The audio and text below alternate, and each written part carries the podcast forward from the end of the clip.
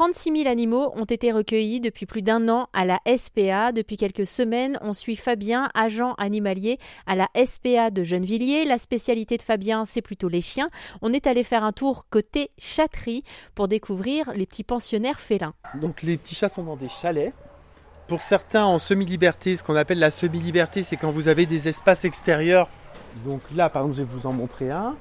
Oui, on leur ouvre la fenêtre et puis ils ont des accès extérieurs et de l'autre côté aussi il y a des espaces pour que les chats se libèrent. Et en fait les chats ensuite sont placés dans des petits modules. Je vais peut-être demander à Anna de vous en parler parce que Anna vous en parlera mieux que moi. Elle, est agent de chatterie et elle travaille avec les chats tous les jours. Excuse-moi Anna, est-ce que tu peux consacrer 2-3 minutes à Emeline qui est juste euh, journaliste comme elle voudrait? Les chatteries, tu pourras beaucoup mieux en parler que moi.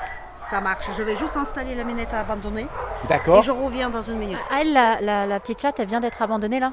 La petite chatte, elle vient d'être abandonnée, tout à fait.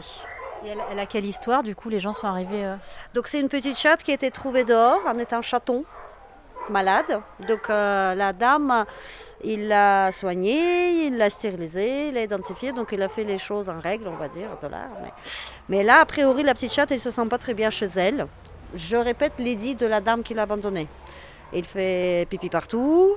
Il a fugué à deux reprises en sautant par la fenêtre du premier étage.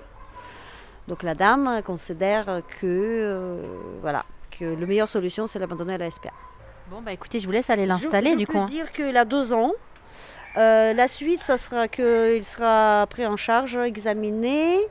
Et après, on essaiera quand même de trouver le profil pour que ça se passe le mieux. Vu qu'il est très très attiré a priori par l'extérieur, on essaiera de privilégier les gens qui ont un jardin, par exemple. Et évidemment, on ne placera pas un appartement de taille très petit parce que ça risque de se reproduire, elle sautera par la fenêtre, c'est peut-être effectivement un chat qui a besoin d'aller dehors. Et la semaine prochaine sur RZN Radio, on en apprendra davantage sur le fonctionnement de la chatterie, on découvrira aussi les différentes familles qui viennent régulièrement accueillir l'un des nombreux pensionnaires de la SPA.